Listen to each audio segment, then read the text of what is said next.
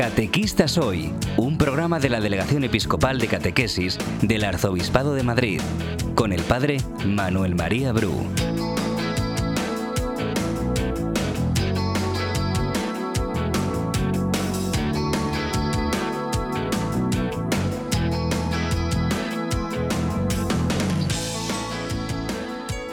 Ya decía el teólogo von Baltasar que como mejor se conoce la vida de la Iglesia es a través de los rostros de sus hijos que van escribiendo su historia. Y Benedicto XVI explicaba que los mejores exegetas de la Sagrada Escritura son los santos, porque ellos explican su verdadero significado con sus vidas. A nadie se le oculta que a lo largo del siglo XX, junto a grandes acontecimientos como el Concilio Vaticano II, la expansión misionera o los desafíos de la modernidad y la posmodernidad, no podemos perder de vista los nombres propios de quienes ya han culminado su santo viaje y que han ido jalonando la reciente huella de Dios a través de la Iglesia. Desde todos sus papas, con o sin peana, todos ellos sabios y santos, León XIII, San Pío X, Benedicto XV, Pío XI, Pío XII, San Juan XXIII, el Beato Pablo VI, Juan Pablo I, San Juan Pablo II, a no pocos carismáticos inspiradores de la permanente reforma de la Iglesia, como el Beato Oscar Romero, Santa Teresa de Calcuta, el Beato Alberión y Don Giussani, o el hermano Roger de Tessé. Entre ellos, una mujer, una mujer laica. Hoy, 14 de marzo, se cumplen 10 años desde que nos dejó la sierva de Dios Chiara Lubi.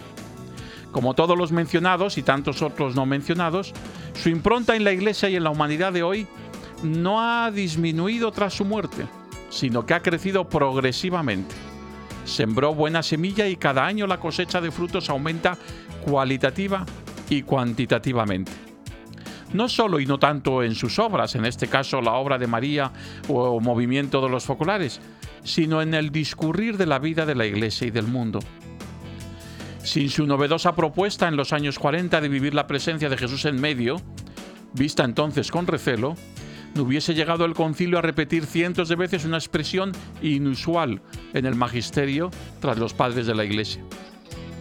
Sin su imparable espiritualidad de la unidad y su revolucionario impulso a los diálogos ecuménico, interreligioso y con personas de convicciones diversas, no entenderíamos ni la espiritualidad de comunión de San Juan Pablo II, ni el avance de estos diálogos en los últimos 60 años. Sin su visión del mundo unido, nos faltarían resortes de inspiración y de concreción, como la economía de comunión o el movimiento político por la unidad, para entender la llamada del Papa Francisco a la globalización de la solidaridad como una suave brisa, el soplo del Espíritu Santo a través de sus criaturas más dóciles, no conoce de barreras ni en el tiempo ni en el espacio. Catequistas hoy con el Padre Manuel María Bru.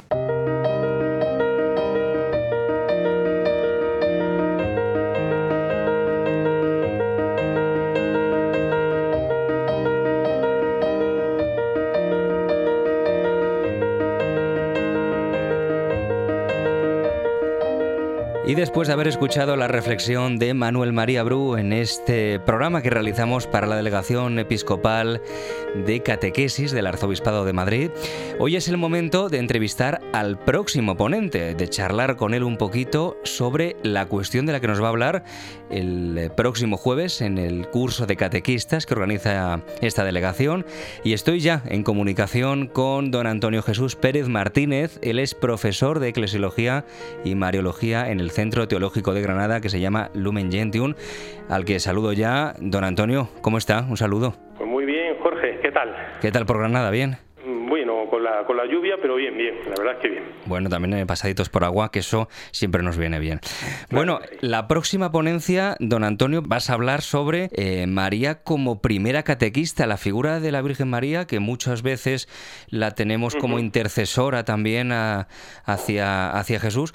¿Qué importancia tiene en, esto del, del, del catecismo, del, de ser catequista, de transmitir la fe?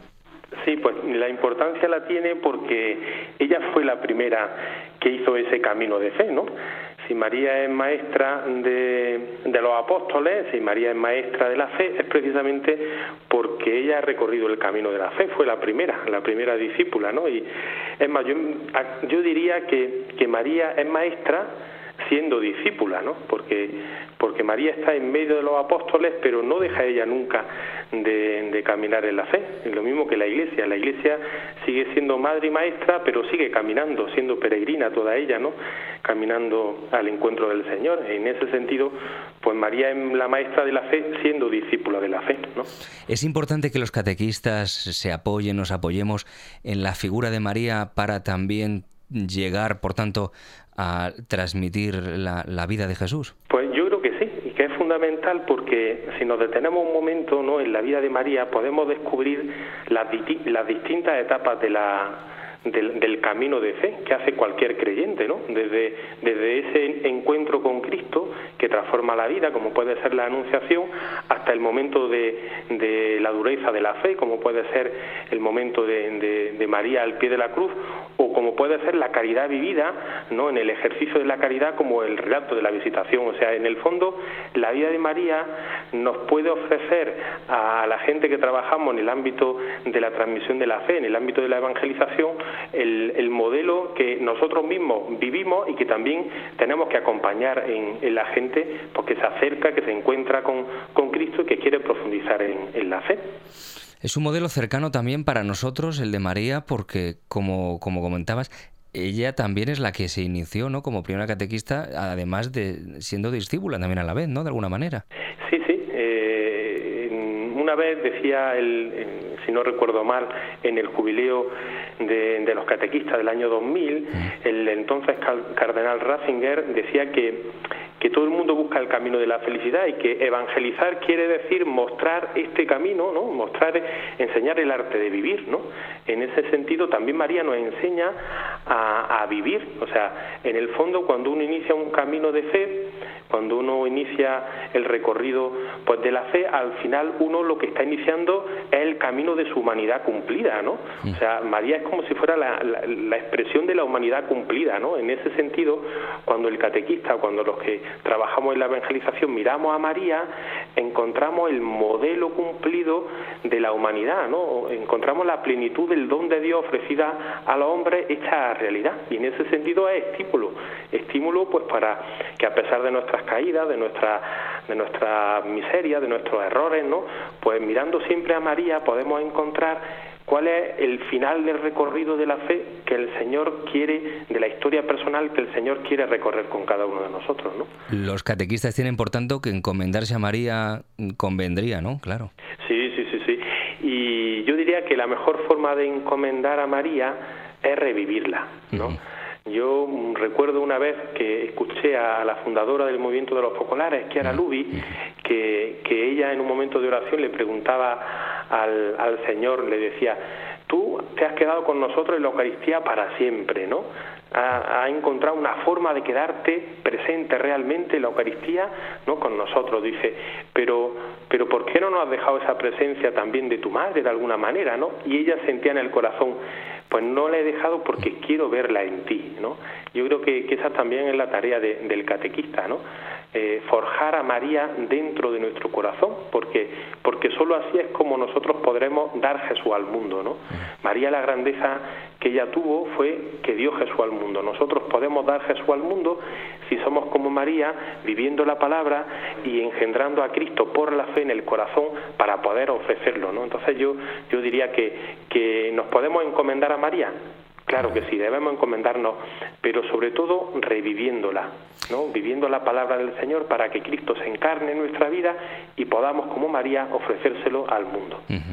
Qué bien, Antonio Jesús. Un titular muy rápido de lo que va a ser un pequeño aperitivo, una frase de lo más importante quizá que vamos a escuchar en la ponencia el próximo día. Yo diría, no se puede ser maestro sin ser discípulo. María nos precede como modelo y estímulo para todos los creyentes. Bueno. Algo así. Pues muy bien, escueto, sencillito y, profundo, cuanto menos. Antonio Jesús Pérez Martínez, profesor de Eclesiología y Mariología en el Centro Teológico de Granada, Lumen Gentium. Gracias mm, por estar charlando un poquito con nosotros y nos escuchamos y nos vemos el próximo día en la charla. Que te vaya bien. Gracias, gracias a vosotros. Hasta otra.